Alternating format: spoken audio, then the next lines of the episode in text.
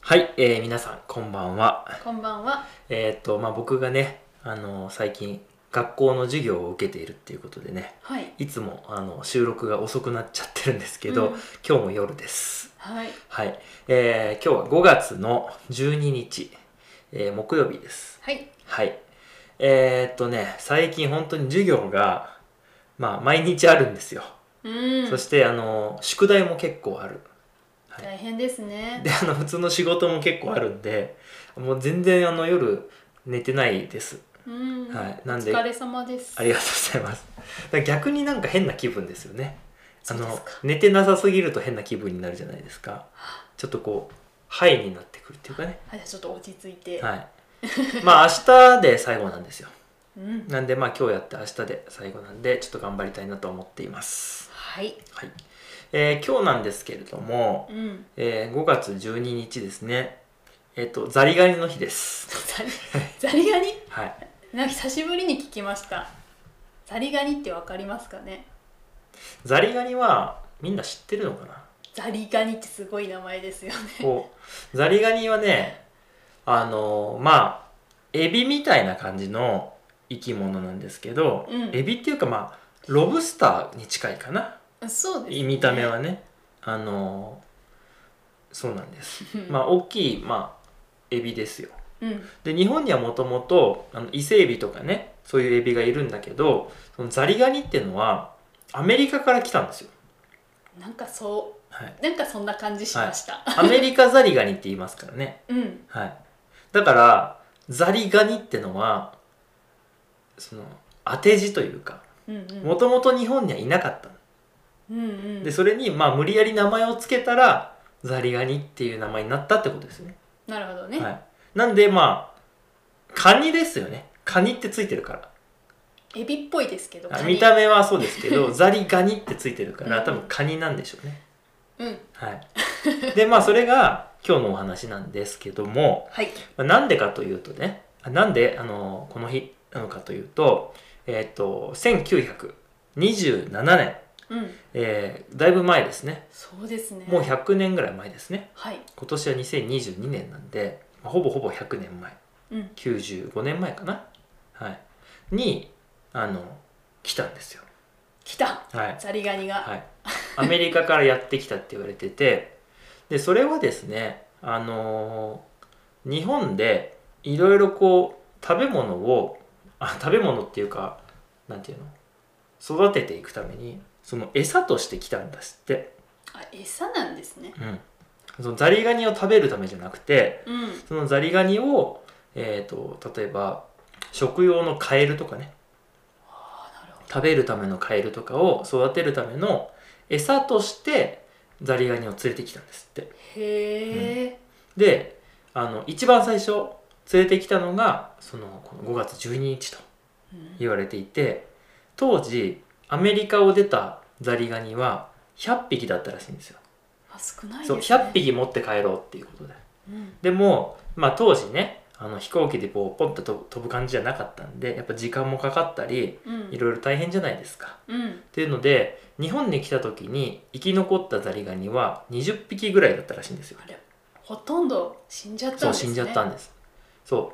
うですがはい。このまあねそこからスタートしたザリガニがすごい勢いで増えて増えて増えて増えて増えてね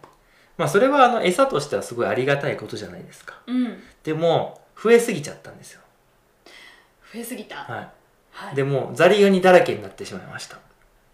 あでも、なんかそのニュース見たことあります。はいありますよね、うん。あとまあ日本だったらねあのブラックバスとかね、うん、 あのそういうアメリカから連れてきたんだけど増えちゃったみたいなのは結構よくありますけど、うんうんはいあのということでまあそのその辺の池とかその辺の田んぼとかに行くと、まあ、ザリガニだらけになってしまったんですよ、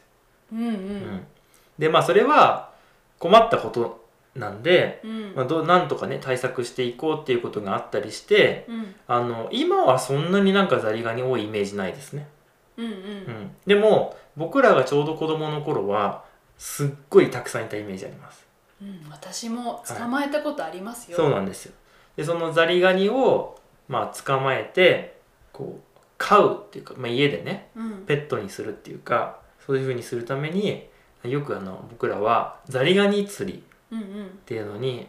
遊びにねよく行きました、うんうんまあ、それこそそのブラックバスとかもね釣りによく行ってたんだけどうんあのザリガニ釣りはもうちょっとこう子供向けですよねいやそうですうんね、本当に小学校のちっちゃい子供とかがいるんだけどなんかあのスルメねいイカの乾かしてこうスルメをくっつけてこうなんていうの普通釣りってこう口で釣るじゃないですかあの魚とかだったあそこにねら、はい、魚がこう餌をこうパクッとしたのでこう釣るんですけど、うんうんザリガニはこうスルメをこうやってこうやったところを釣るんですよこうあそうだねそううんうんそうなんですよそうなんです面白いですよねスルメを挟んでねそうですそうですハサミでねはい、でまあそれを家に持って帰ってそのザリガニを飼うっていうののことをまあ僕が小学校の時も近所の池でやってましたね、ううーんんすごいなんか今思ったらすごい僕結構ザリガニ釣り好きだったんです 今思えばねだけどいつの間にかそのザリガニが多くなりすぎたせいでうん日本にもともといた魚とかうんまあなんだろうそういう川とかに住んでるねそういう生物がザリガニに食べられちゃったりとかしてうん少なくなっちゃったからそのまあ国がね多分対策をしたんですようんでそのたザリガニが全然いなくなったなと僕は思っていてうんであそういえばザリガニについてあったなっていうのを今思い出しましたねうんややった記憶ありますううんんね今はどうなんでしょうね聞かないですけどねいやザリガニ見ないですねなんか昔はさもうザリガニ釣りっていうのがなんていうのもう結構よく聞く言葉だったんだけどうん今聞かないうしんなんか誰かね子供のいる人の例えばインスタグラムとか見てもザリガニ釣り行きましたみたいなの見ないですうよんね。見ないですうねん、減ったんでしょうねそうだからザリガニの数がすごく減ったんでしょうね。うんうん、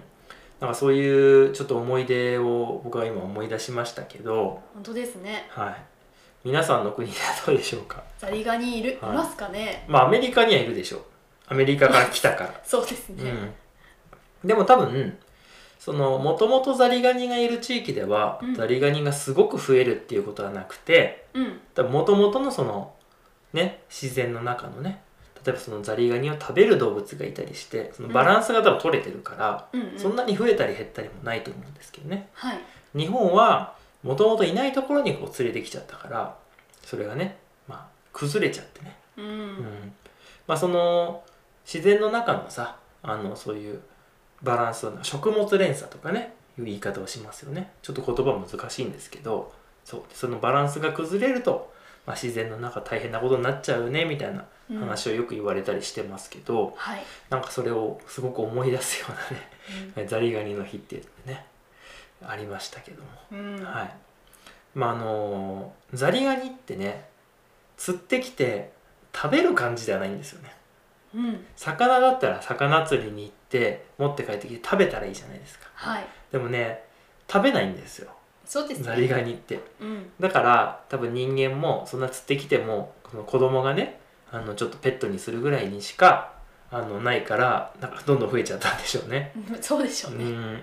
だからまあなかなかあれですけどでも多分ザリガニの料理を出すお店とかもあったと思いますよ、あそうですか、うんうん、ただまあその例えばエビとかカニとかみたいにその食べ物としてそんなになんて日本ではポピュラーじゃないので